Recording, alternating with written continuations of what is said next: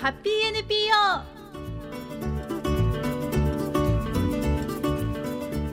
これからの30分間京都で活躍する NPO や市民グループからゲストをお招きし具体的な活動や思いを紹介していきます。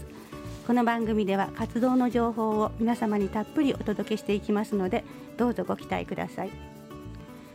リスナーの皆さんこんにちは。本日のナビゲーターは高島佳代子です。そしてコメンテーターは？はい、京都 NPO センター奥野千穂です。よろしくお願いします。ではこれからの30分間どうぞお楽しみにこの番組は京都 NPO センター働く人たちの生活をバックアップする近畿労働金庫 NPO 法人 U プロジェクト京都の協力でお送りします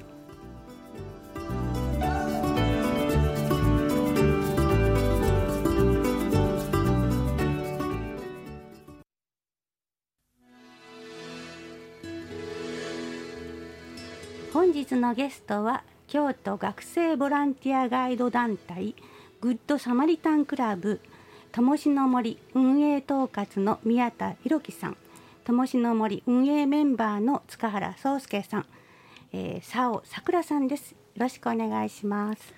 よろしくお願いします。よろしくお願いしおます願いします。えー、テーマはガイド団体だからこそできる日本文化の発信ということで、えー今日はねたっぷりお話を伺いたいと思いますが初めに、えーコメンテーターの奥野さんから、はいえー団体のご紹介をお願いいたします。はい。えー、グッドサマリタンクラブさんはですねえー輝く学生応援アワード2022にエントリーしていただきまして見事特別賞を受賞された団体になります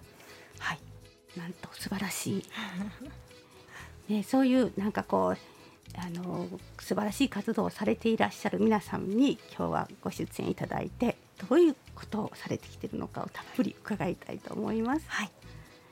では、えーそのグッドサマリタンクラブこれは、えーいつぐらいから活動が開始されているのかというあたりを、えー、としの森運営統括の宮田博樹さんに伺いたいと思います。はい、えっと僕らグッドサマリタンクラブは1961年から京都でか外国人の方相手に観光のボランティアガイドをしております。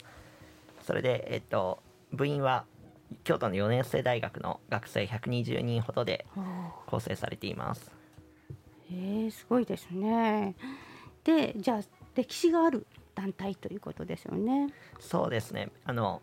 今も60年以上の歴史がある団体になります。そして、えー、としの森運営統括ということで今日お越しいただいていますけども、これはどういう活動でしょうか？はい、えっと、僕らは観光ガイドなんですけど、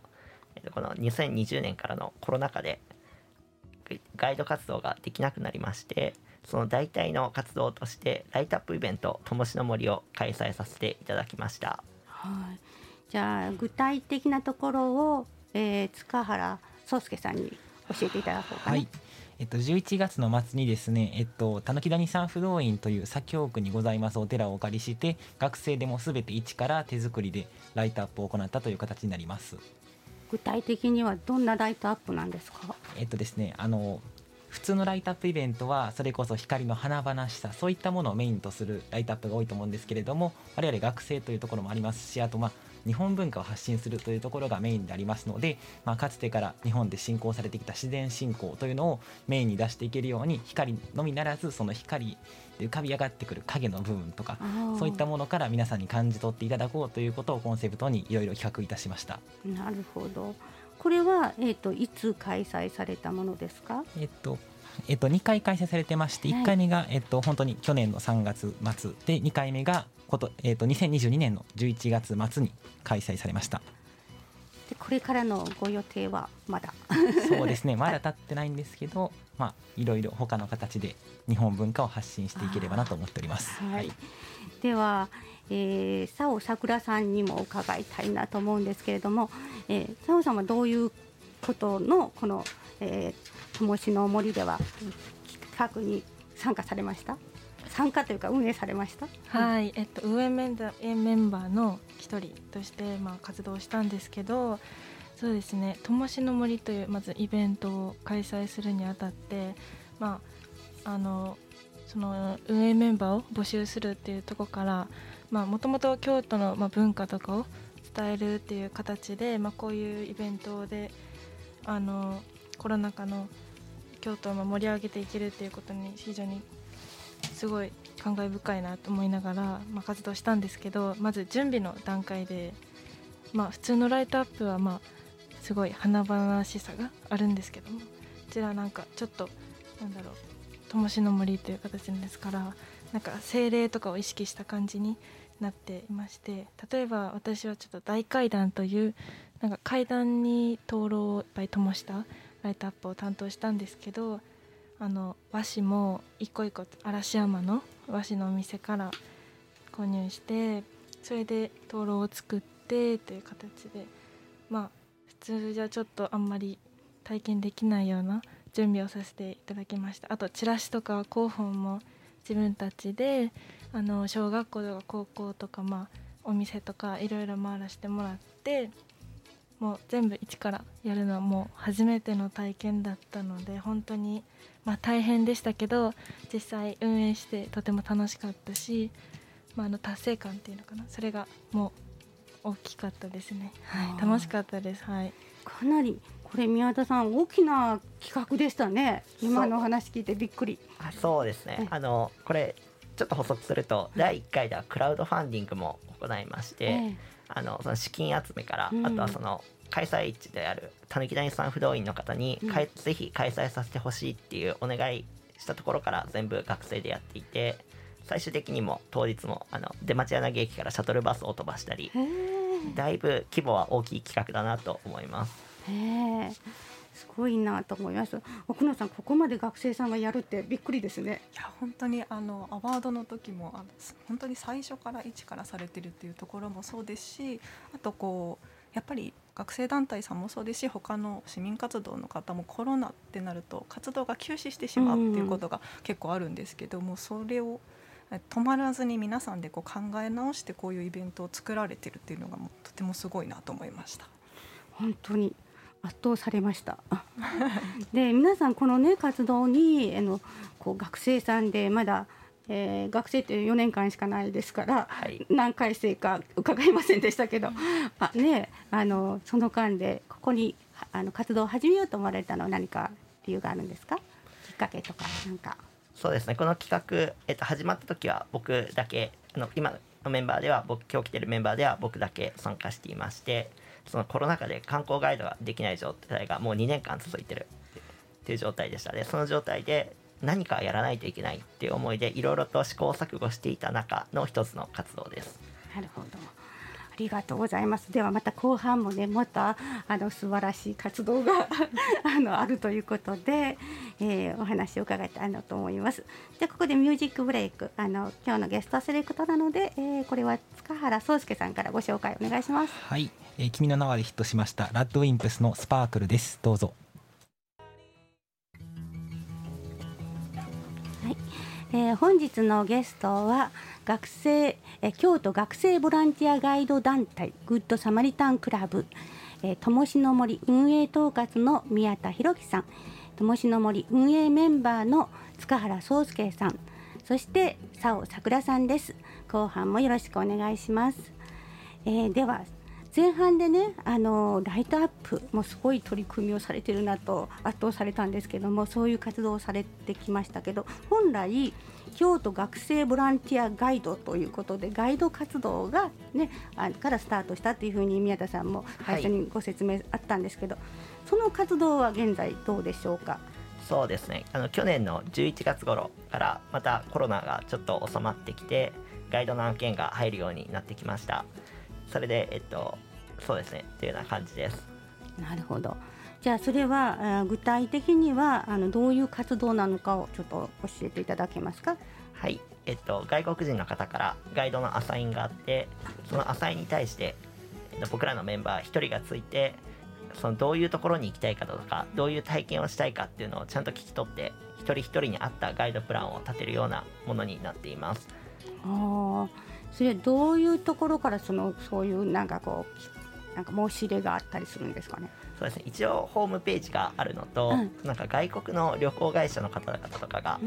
若干紹介してくれたりとかあとはまあ知人の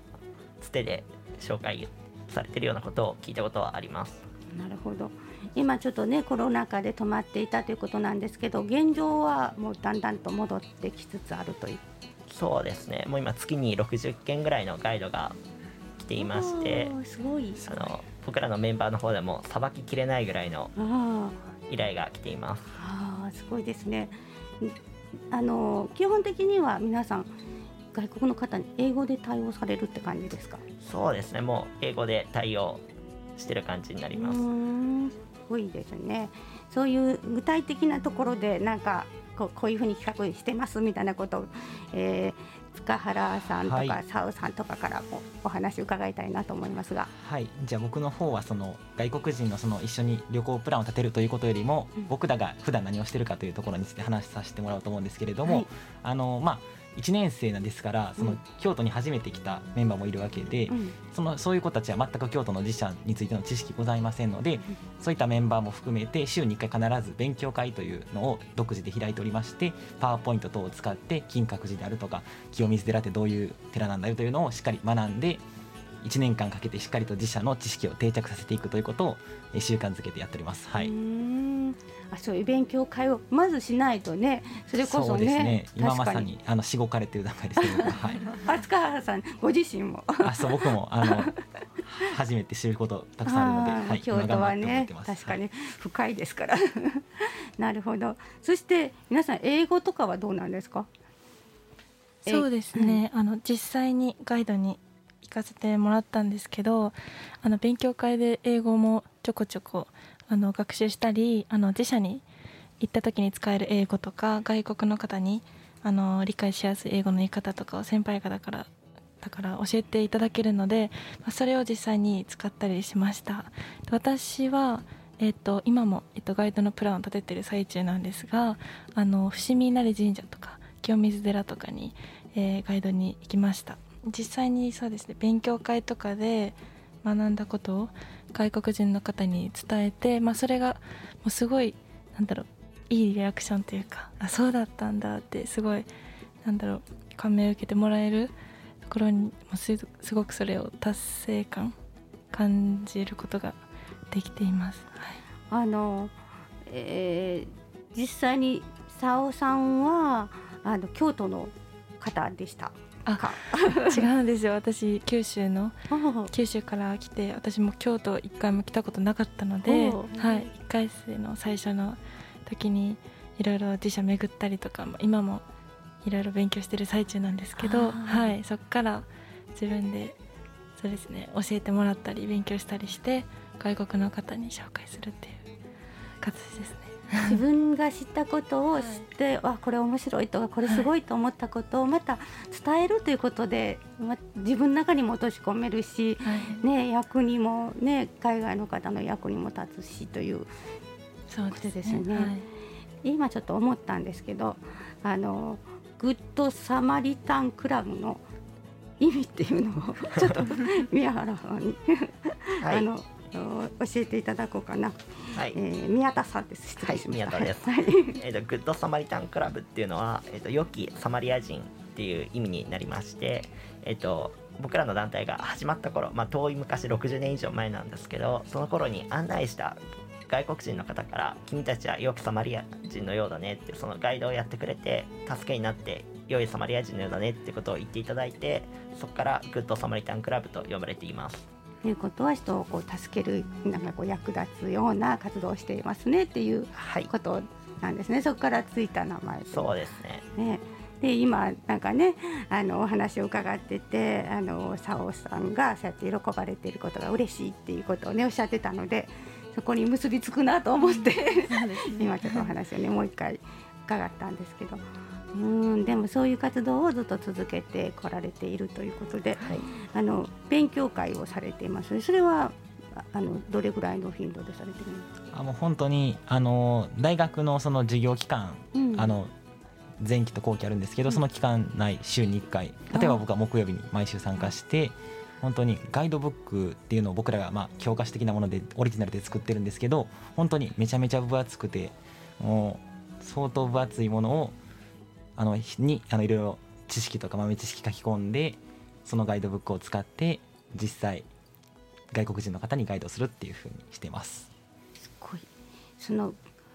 テキストも自分たちで作ってらっしゃる。そうですね。もうすべてあの先輩方が2回生の方が作ってだから僕たち今1回生なんでもう来年は僕たちが作る番でパワーポイントとかそのガイドブックの資料を作るという状況になってます。えーはい。すごいそれもまた勉強にもなりますしね。すそうですそうです。ねえ。ー1年間の復習みたいな。ああ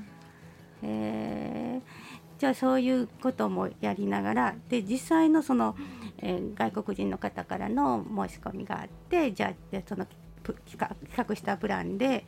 ご案内するガイドをするっていうのはどれぐらいの頻度でやってらっしゃるんですか？基本的に1人月に1件以上ガイドはやっています。おお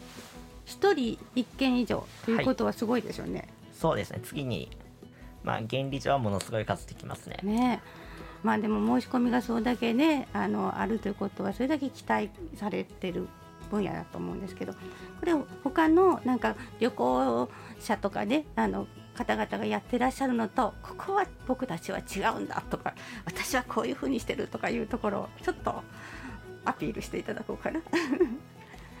あそうですね実際まあ旅行会社さんと違うっていうのは、まあ、ボランティアっていうのもありまして、まあ、自分たちがまあ回数を重ねてきただけもオリジナル感も出ますしやっぱり歴史が長い大団体なので、まあ、先輩たちからなんだろう独自の豆知識だったりとか、まあ、あの自分たちが学んだことももう全部使えるっていうのがちょっと違うなって思いますね。外国人の方も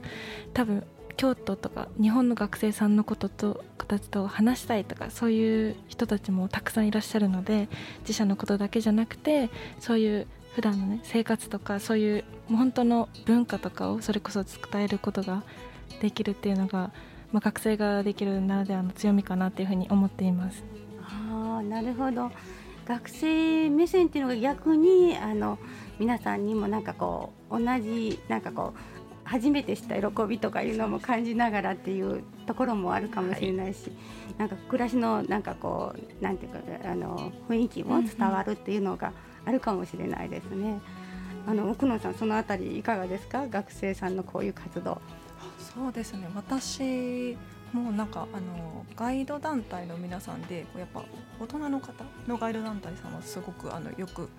えーなんて言うんでしょうねお仕事の中で関わることがあるんですけど学生ででしかももう全部企画からされてるで、えーっていうところはやっぱ他と違いますしやっぱ学生さんと話せる時って観光の時にあんまないっていうのをさっき聞いて、あ確かになって今ちょっとすごく気づきました。なるほど。で、えっと、お申し込みさされる方々、どういう方が多いんですか？そうですもう世界中から来ていまして例えばアメリカだとかオーストラリアだとかあとイスラエルあとはまあ中国とか、えっと、東南アジアの方々もとても多くなっていますあと最近だと在日米軍の方々があのコロナ禍の間はちょくちょく案件があっていうような形です まあ、大体、あの世界からあっても、英語を通して、えーまあ、ご紹介したら、はいほぼいける感じなんですかね。うーん。でもそういういろんなねあのお申し込みがあるというところで、えーいろんなこうエピソードだとかあこれやってよかったわとかあこれもっとやらなきゃとか 思うこととかいかがですか？一つちょっとエピソードがありましてなんか普段普段は外国の方をまあガイドするっていう形なんですけど、まあ、もちろん京都なんでいっぱい清水寺とか八坂神社とか友達と行くことも多いの思うんですね。でまたあのサークルで自社のことだけじゃなくて、まあ、もちろん日本の文化とか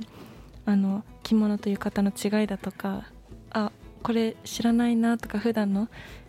まあ、日本人でも知らないようなことを学べるのでなんか友達と遊んだりとかした時になんかちょっと豆知識とか なんかそういうちょっとあの京都に行って知ることができるっていうのをちょっと感じましたね、あうん。このサークル入ってよかったなって。そうです。思います。逆によく聞く話でね海外に留学した学生さんとかが一番反省するっていうかああと思うことが自分の国の文化を教えてほしいって言われるんだけど日本のことあんまり分かってなかったってよく聞くんです。そういう意味では強みですね本当にそうですよね。まず自分の国のことを知るっていうのは大事だなと思いますねで何しろ京都ですから。京都は。そうですね。あの外国の方にも人気があるし、まあ、いろんなもののね自然になってるような文化があるわけですからそこで学べるってことは強みですよね。なんか塚原さんいかがですか？あの私はあの1回生であのなかなかちょっと行く機会がなくて、学業とのお金とかもあって、で3月12日に初めてガイド行くことになりまして、ええ。まだ独り立ちはできてないので先輩のガイドをほんまに独り立ちしてるガイドの方と、まあ、研修という形で一緒に行かせてもらうんですけど、もうそのタイ人の方なんですけれども、LINE グループとかを作ったりして、うん。あのどういうところ行きたいとか、うん。あとどういうところに興味があるんだよっていうのをいろいろやり取りしながら本当に今まさに作っているという段階で、うん。今楽しいなと思いながらやってる段階で、はい、お互いにそういうなんかこうコミュニケーションを取りながら企画も進あそうめていく。ですねなんか普通の旅行会社のガイドよりもより身近にというかうん長い付き合いができるかなって思ってましてその先輩もちょうどなんかタイに行く機会があるらしくてええ。タイそのタイ人の方が日本に訪れる前にどうやらタイで会ってくるというような形で、なんかガイドだけじゃなくてその他の点でもつながれるっていうのは非常に魅力があるなと思いますね。はい。なんか自分たちのなんかこうなんて力になるというかあのいろんなものを学べる要素があるということは本当素晴らしいですよね。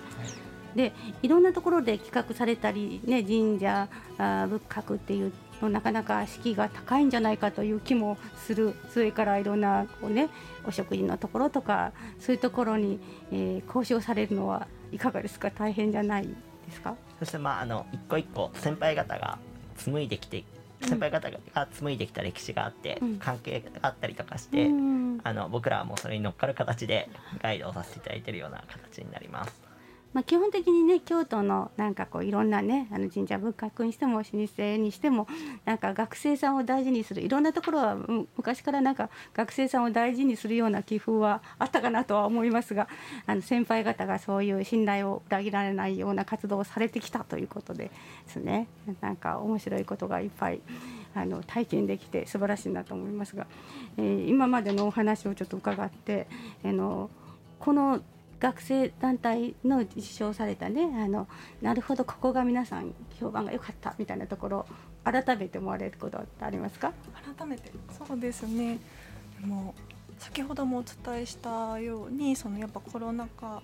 でも活動を進められてるっていうところはもちろんそうなんですけど、やっぱり皆さんであのこの60年間の歴史も踏まえてのそのなんかなんて言うんだろうチームワークとか、うん。そういうのもなんか皆さんしっかりされてるなっていう印象はこうアワードの中でも特にあったかなと個人的に思ってます。うんなるほどね、じゃああのこれからもねあのいい活動をしたされていくと思いますけれども、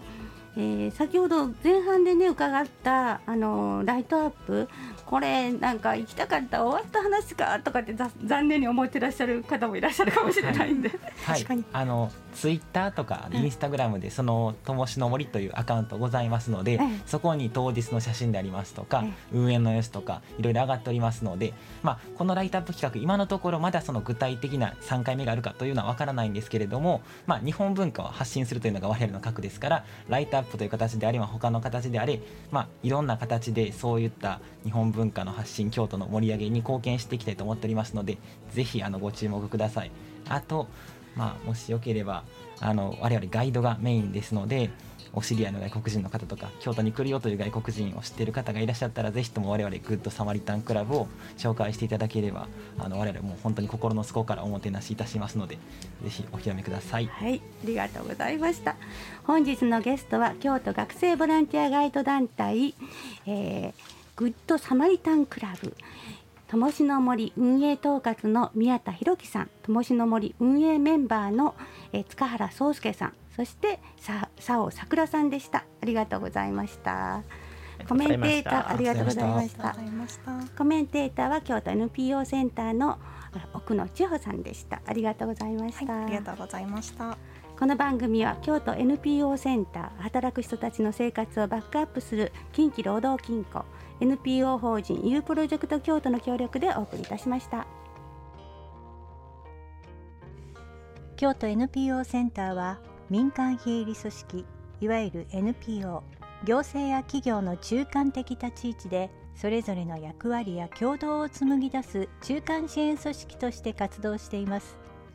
NPO 市民活動をはじめとする公益非営利の社会貢献活動の発展や豊かな市民社会の創造に向け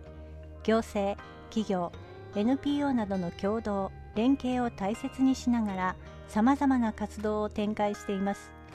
詳しくは京都 NPO センターのホームページをご覧ください。また京都 NPO センターの持続的な活動の発展に向けて皆様のご理解とご支援をいただきますようよろしくお願いしますお問い合わせは075-744-0944